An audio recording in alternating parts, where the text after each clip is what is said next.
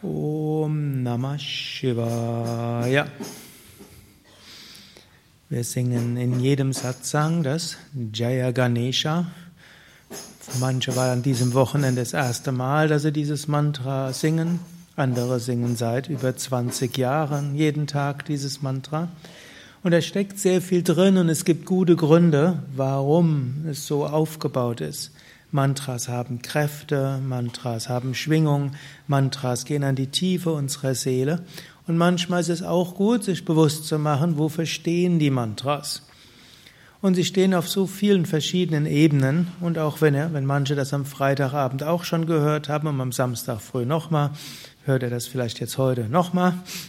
Aber vielleicht auf eine gewisse Weise.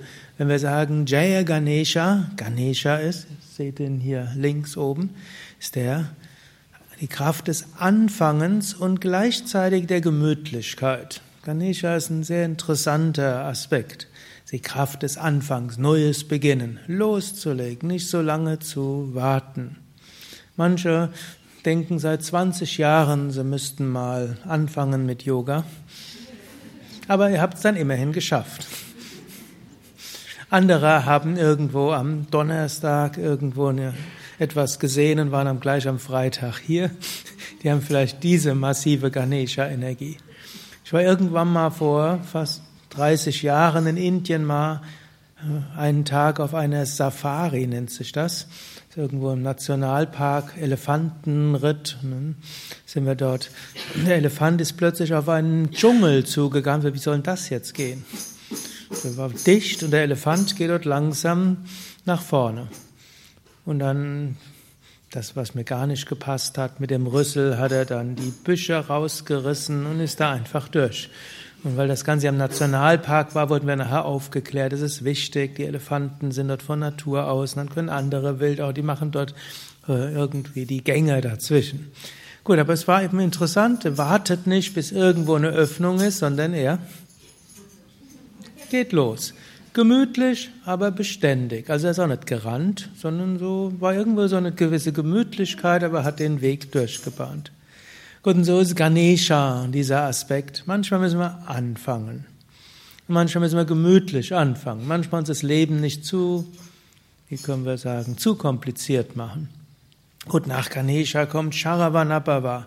Sharavanapava, der ewig Jugendliche. Das gilt Sohn von Shiva und Parvati, aber das braucht uns jetzt nicht zu sehr zu interessieren, sondern ist der ewig Jugendliche. Der Ganesha ist so ein bisschen dicker Bauch und alles. Die moderneren Darstellungen von Ganesha sind zum Teil den BMI etwas reduziert, damit es dem modernen Schönheitsideal entspricht, so wie dort links oben.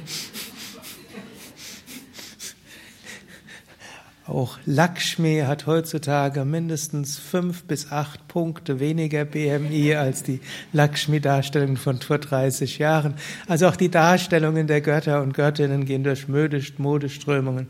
Es ja nicht wie alle Göttinnen vor der Eroberung durch die Moslems alle barbusig waren und heute haben sie alle, vor, alle züchtig gekleidet, außer Kali. Die behält das Alte.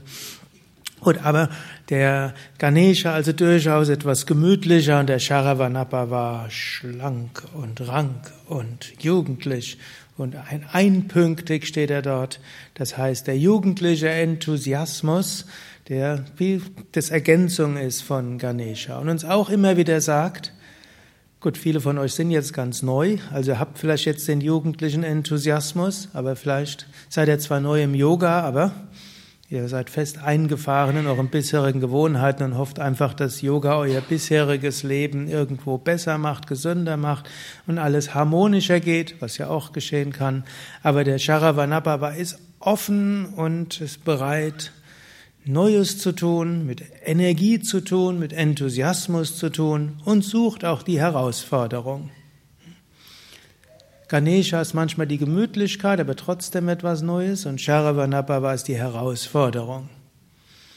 Und dann braucht es die Saraswati-Energie und die Saraswati heißt Kreativität, Offenheit, Schönheit, das Künstlerische. Und auch das ist etwas, was wir im Yoga immer wieder kultivieren wollen. Natürlich die Bereitschaft zu lernen, natürlich auch die das, was in uns ist, zur Entfaltung bringen und darauf vertrauen, irgendwo wir üben Yoga, daraus kommt Inspiration und aus der Inspiration setzen wir es dabei um. Dann brauchen wir Führung, dafür steht der Guru. Wir wollen es mit Liebe und Freude machen, dafür steht das Mahamantra. Wir wollen tief in die Meditation gehen, dafür steht Om Namah Shivaya. Wir wollen aber auch Gutes bewirken für die Welt, dafür steht Om Namo Narayanaya.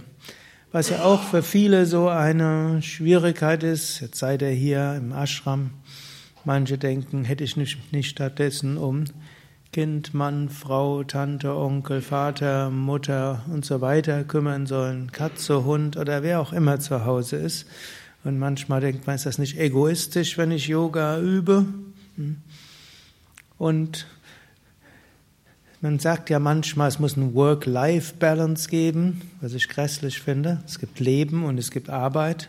Und dann kommt, macht man das Ganze in, in, Abteilungen. Das ist das Leben, das ist die Arbeit. Vielleicht hat man noch verschiedene andere Abteilungen. Und für manche mag das ja auch eine gute Hypothese sein, um alles zu machen. Im Yoga sagen wir es aber so ein bisschen anders.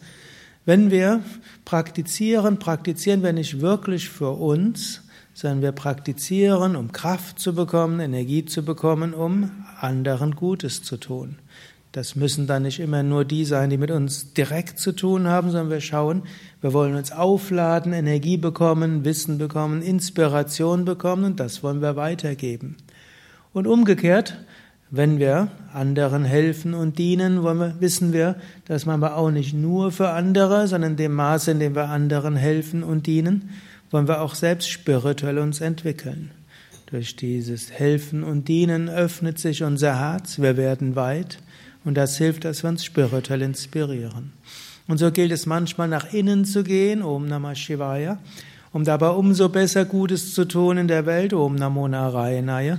Und wenn wir Gutes tun in der Welt, Om Namo Narayanaya, mit einer Einstellung des Dienens und das nicht nur wir sind, sondern dass es durch uns hindurchwirkt, geht die Meditation tiefer. Om Namah Shivaya.